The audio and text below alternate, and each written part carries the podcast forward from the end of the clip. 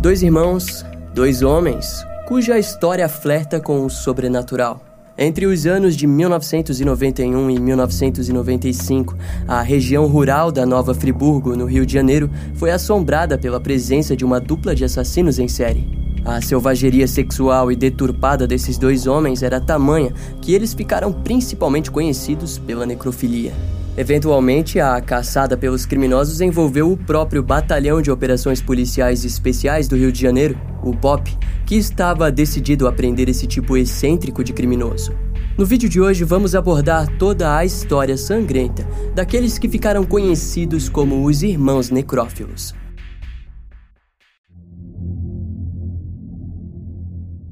O ano de 1991 havia começado tranquilo na região rural de Nova Friburgo, mas no dia 15 de fevereiro, um achado marcaria para sempre o início de um terror. O corpo de uma mulher chamada Eliana Macedo Xavier, de 21 anos, foi encontrado na região de Rio Grandina. Sua perna estava quase que completamente devorada pelos animais silvestres. A cena do crime chamava a atenção, pois os seus documentos foram encontrados ao lado do seu corpo junto com um crucifixo de madeira, uma carteira de veludo preta e sua própria calcinha rasgada.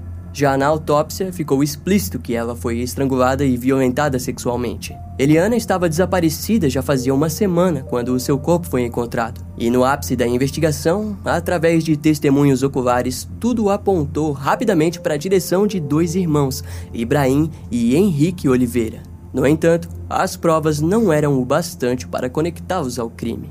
Sete meses depois, o corpo de uma garotinha de 11 anos chamada Norma Cláudia de Araújo foi encontrado em meio à mata e apresentava os mesmos ferimentos de Eliana. A menina havia sido estrangulada com um arame e os sinais de violência sexual pós-mortem era uma assinatura perturbadora. A primeira suspeita nesse caso foi levantada contra o lavrador Antônio Carlos Laranjeiras, mas as provas eram fracas para prendê-lo. Os investigadores então decidiram apostar novamente em Ibrahim e Henrique Oliveira. Ao serem levados para um interrogatório, em pouco tempo Ibrahim confessou o assassinato de Norma. Ele relatou aos policiais que matou a garotinha porque ela disse não gostar de preto. Embora pressionado, Ibrahim negou envolvimento na morte de Eliana Macedo Xavier. Mas, como o criminoso era menor de idade, o breve julgamento e condenação o levou para o Instituto Padre Rafael na Ilha do Governador, onde ficaria até os seus 18 anos. Quando a sua liberdade foi anunciada em 1993, a assistente social Rosa Maria de Oliveira Tostes disse o seguinte: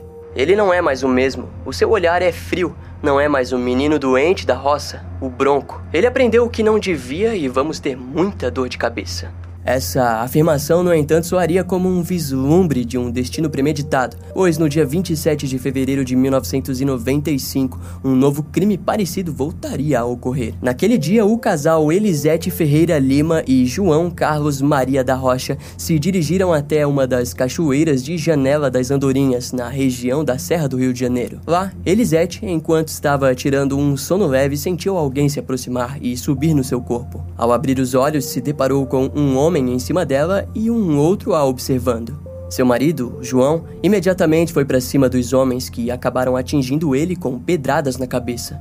Foi então que os dois sujeitos acabaram violentando sexualmente o corpo de João. Em seguida, eles levaram Elisete para o meio da mata, onde um deles a violentou brutalmente.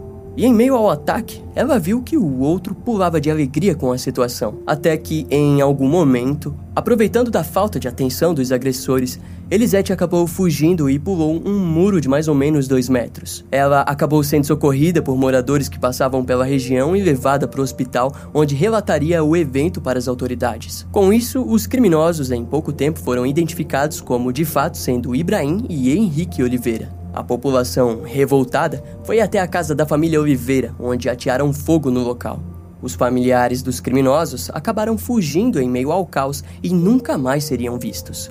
Enquanto isso, uma enorme caçada foi organizada para pegar os suspeitos, que permaneceriam escondidos dentro da mata. As investigações levaram tanto os oficiais quanto a civilização para lugares de repouso dos agressores, locais que eram todos queimados. Aquilo se tratava de uma verdadeira caça aos demônios. Os jornais da época relataram os irmãos como homens selvagens que estavam dispostos a viver como animais para não pagarem pelos seus crimes. E embora parecesse o fim da linha para eles, isso não impediria que novas mortes acontecessem. Um pouco mais de um mês após a caçada ser iniciada, no dia 1 de abril de 1995, os moradores encontraram o corpo sem vida de Vera Lúcia Damasceno estiraçado em uma área isolada da floresta. Curiosamente, a mulher era tia dos foragidos, Ibrahim e Henrique. De acordo com fontes, há suspeitas de que ao longo dos dias Vera costumava levar suprimento para os criminosos. Ao que parece, sua ajuda não evitou que ela não se tornasse mais uma das vítimas dos irmãos, que a esfaquearam até a morte e depois a violentaram sexualmente. No fim, um deles chegou a inserir um pedaço de tronco na vagina da mulher. O crime deixou os moradores ainda mais assustados com o nível da violência dos criminosos. As aulas naquela região foram suspensas e os moradores passaram a se armar. Qualquer mulher que saísse pela região era acompanhada por um ou mais homens armados. Todos estavam mais do que furiosos com os criminosos. E a população faria de tudo para garantir que mais ninguém fosse morto pelos irmãos. Contudo, junto a isso, as críticas contra a polícia de Nova Friburgo aumentaram. Na época, os moradores estavam se sentindo abandonados pelas autoridades que estavam deixando dois criminosos insanos ceifar a vida das mulheres da região. A polícia não faz nada. Nossas filhas e mulheres podem ser as próximas vítimas. Até quando essas bestas vão continuar tendo liberdade para cometer esses crimes bárbaros? Doentes que nada. Se isso é doença, a cura é a morte. Vamos matá-los. Autoridades? Somos pobres e eles só agirão quando os irmãos atingirem alguém importante da sociedade. Foi isso o que disse um dos moradores, Zélio da Fonseca, ao jornal A Voz da Serra. O morador era o dono do principal bar da região, Local esse que costumava ser frequentado por todos os moradores. Mais tarde, seria dito que, naquela altura da caçada, o 11º Batalhão da Polícia estava tão decadente quanto a comunidade rural de Nova Friburgo. Os salários eram medíocres e o equipamento usado era velho e ultrapassado. E para piorar, os poucos policiais não conseguiam cobrir toda a região, pois não havia sinal de rádio para que eles continuassem compartilhando informações. E olha que doideira, durante as buscas, a maioria dos policiais se tornaram vítimas de ataques de carrapatos, o que tornava tudo ainda mais estressante para a equipe da polícia. Enquanto isso, os irmãos continuavam a invadir residências onde roubavam e matavam. Os criminosos não deixavam rastros, era uma caçada a algo invisível e mortal. No dia 17 de maio de 1995, o corpo de Odete de Carvalho, de 56 anos, foi encontrado em sua própria residência. A mulher foi morta a golpes de foice e foi violentada sexualmente. O marido da vítima, José Lapa, ficou extremamente enfurecido com a tragédia e pegou sua arma para caçar os criminosos pessoalmente. Porém, a sua caçada foi inútil e desesperadora. Então, em junho de 1995, o prefeito de Sumidouro entrou em contato com o secretário de Segurança Pública do Estado, Newton Cerqueira. O homem estava preocupado com a gravidade dos atos dos irmãos. A solução de Newton foi enviar o próprio BOP para ajudar o 11º Batalhão de Nova Friburgo. Pois bem, à primeira vista, a entrada do BOP gerou alívio para alguns. No entanto, quando o coronel Celso Novaes chegou na zona rural e pediu para que os moradores se desarmassem para evitar tragédias, o povo reagiu de forma negativa. Pior ainda foi quando a guarda municipal passou a interditar casas abandonadas pelas famílias que fugiram da região com medo dos criminosos. Os moradores que continuaram no local alegaram que era injusto e desumano a força policial destruir a moradia de famílias que demoraram para erguer suas casas. A atitude das autoridades foi tão intensa que relatos de racismo vieram a ocorrer. De acordo com as fontes, a pressa para capturar os criminosos era tanta que qualquer dupla de homens negros caminhando juntos já era motivo para que eles fossem parados e rendidos. Por outro lado, o BOP estava com cães farejadores para apoio na caça, mas logo passaram a se estressar com os criminosos, que espalhavam o sangue de suas vítimas pelo corpo para evitar que os cães os farejassem. Fomos treinados para combater bandido em favela e não na floresta. Nós não recebemos treinamento em guerrilha rural, diria futuramente o ex-PM Celso Novaes. Mas então, no mês seguinte à chegada do Bob, o corpo de Iria Moraes Ornélias, de 67 anos, foi encontrado na cozinha da sua própria casa. A mulher havia sido estrangulada com sua própria saia e violentada sexualmente. É curioso que os irmãos necrófilos costumavam matar e simplesmente deixar o corpo no mesmo local. Eles não posavam as suas vítimas, não se tratava da necessidade de humilhá-las ou insultar a polícia. Tudo o que importava era conseguirem saciar o apetite sexual totalmente deturpado que carregavam. Da casa de Iria, os criminosos também levaram queijos caseiros, calcinhas e outros mantimentos. O roubo da roupa íntima da vítima é algo comum, sendo elas consideradas como prêmios pelo ato. Nos dias seguintes, os irmãos continuaram roubando as fazendas locais. E em setembro de 1995, Márcia Cristina de Mello, de 18 anos, quase se tornou uma vítima. A garota, ao lado de sua mãe, Raquel, e de sua irmã, Andréia, viram Ibrahim tentando invadir o sítio portando uma foice. Contudo, elas se defenderam ao se trancarem em um cômodo, onde Márcia sacou o ponto 38 do seu pai. Quando eles tentaram arrombar a porta, a garota disparou na região da porta e os dois ficaram assustados com a reação e fugiram. Naturalmente, quanto mais os ataques fossem feitos, mais a zona do próximo ataque ficava previsível. Além de que, com a presença de mais homens na caçada, seria questão de tempo para que chegassem até os irmãos. Dito isso, posteriormente um grupo de moradores que patrulhavam próximo à usina da CNF avistaram Ibrahim e dispararam contra o criminoso. Um dos tiros o atingiu, mas o ferimento não foi o bastante para deixá-lo no chão. Ibrahim então entrou mata adentro e teve o cuidado para evitar deixar vestígios de sangue para trás. E embora não fosse o final desejado, aquilo acalmou os moradores locais que sabiam que por um tempo os criminosos estavam incapacitados de agir novamente. Ao longo da caçada, o BOP dividiu suas tropas para que todas as trilhas da Serra Fluminense fossem mapeadas. E enquanto aquilo acontecia, familiares e conhecidos eram entrevistados ao auxílio de uma psicóloga da Polícia Militar que traçou o perfil dos irmãos necrófilos. E o perfil era o seguinte: ambos eram filhos do casal de lavradores da região, Brás e Maria Luísa Soares de Oliveira. Os dois passaram boa parte de sua infância brincando pela região rural da Serra Fluminense ao lado de outros dois irmãos, Jailton, de 17 anos, e Márcia, de 16 anos, e todos eles não foram alfabetizados. O ex-capitão do BOP, Paulo Storiani, relata que o pai dos criminosos era um alcoólatra que costumava surrar e espancar violentamente os seus próprios filhos.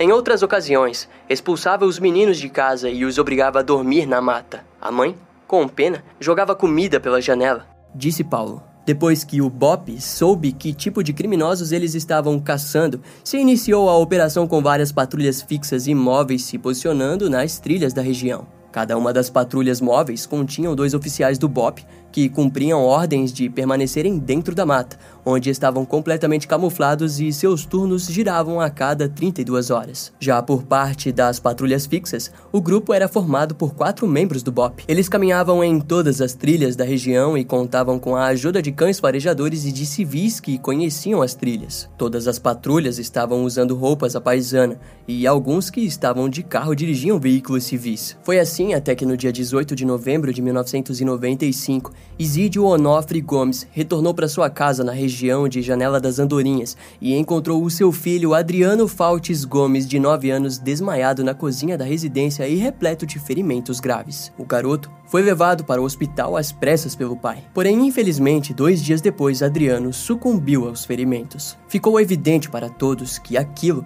era obra dos irmãos necrófilos. E para piorar a situação, no dia do ataque, o garoto estava sozinha em casa com sua mãe, Maria Docileia Faltz, de 39 anos, que estava grávida de 7 meses. No mesmo dia do falecimento do seu filho, Isídio, ao lado de outros homens, encontraram o corpo de sua esposa na mata. A mulher havia sido arrastada para os arbustos, onde foi violentada sexualmente e asfixiada com o seu próprio sutiã. Assim como os outros casos, Maria teve suas genitais mutiladas.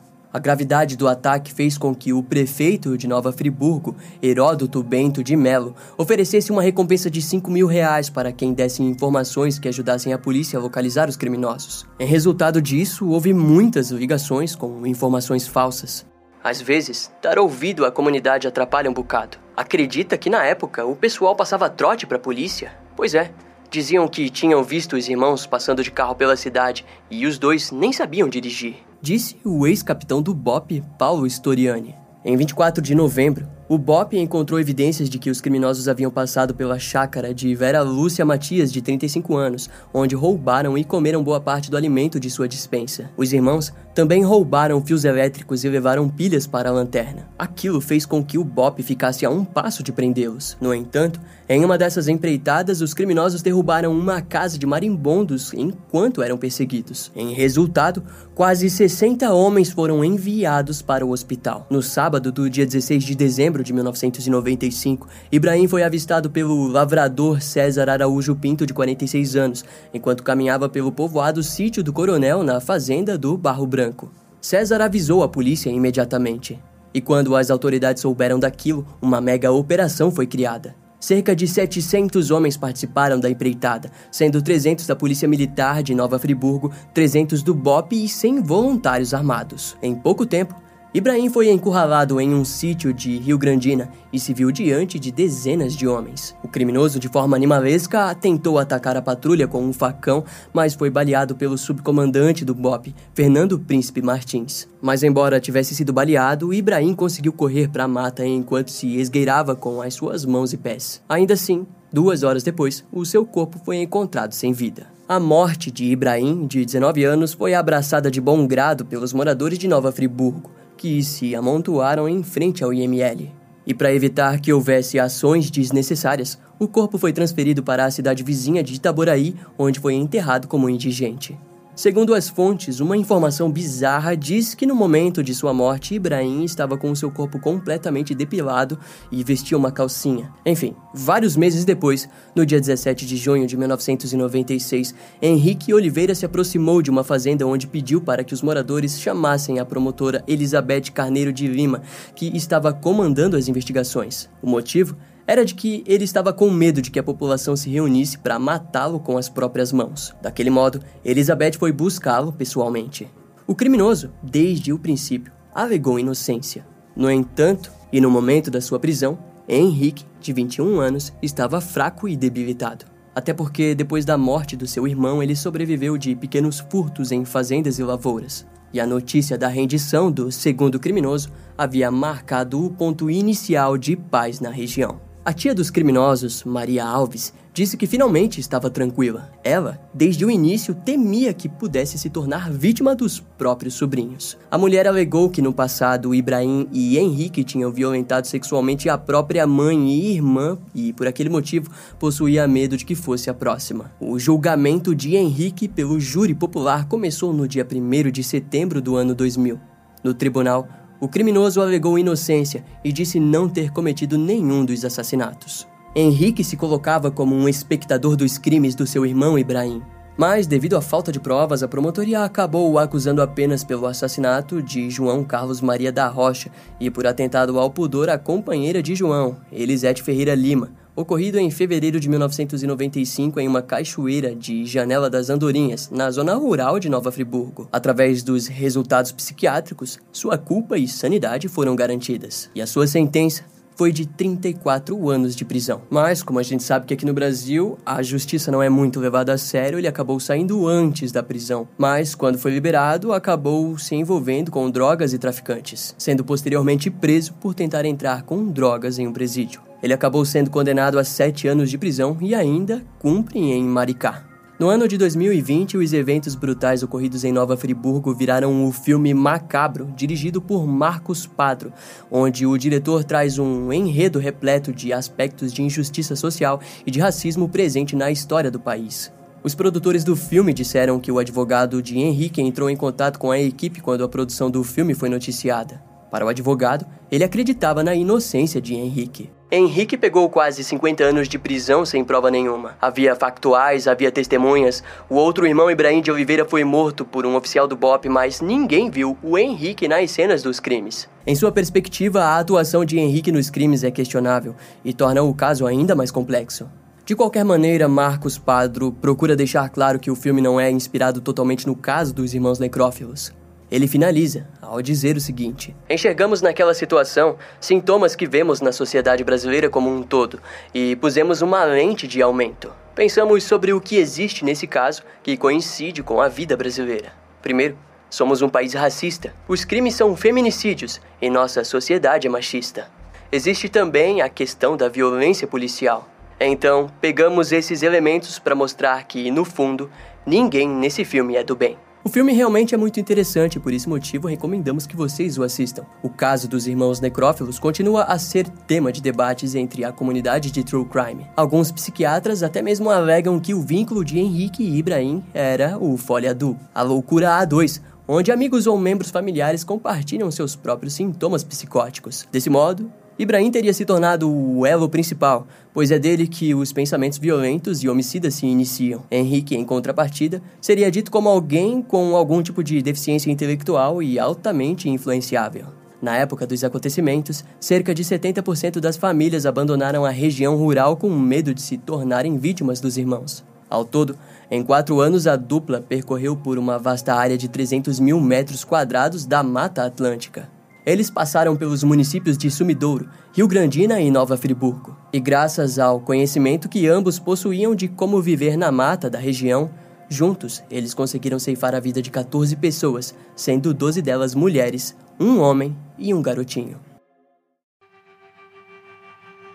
Esse caso vai ficando por aqui. Eu espero que você tenha gostado. Não esquece de me seguir nas outras redes sociais. Meu Instagram é brian.m, com dois M's, E-M-M-E. E não deixe de conhecer o meu canal no YouTube com os episódios mais recentes que irão demorar um pouco mais para vir aqui pro podcast. Eu vou ficando por aqui, até a próxima e tchau.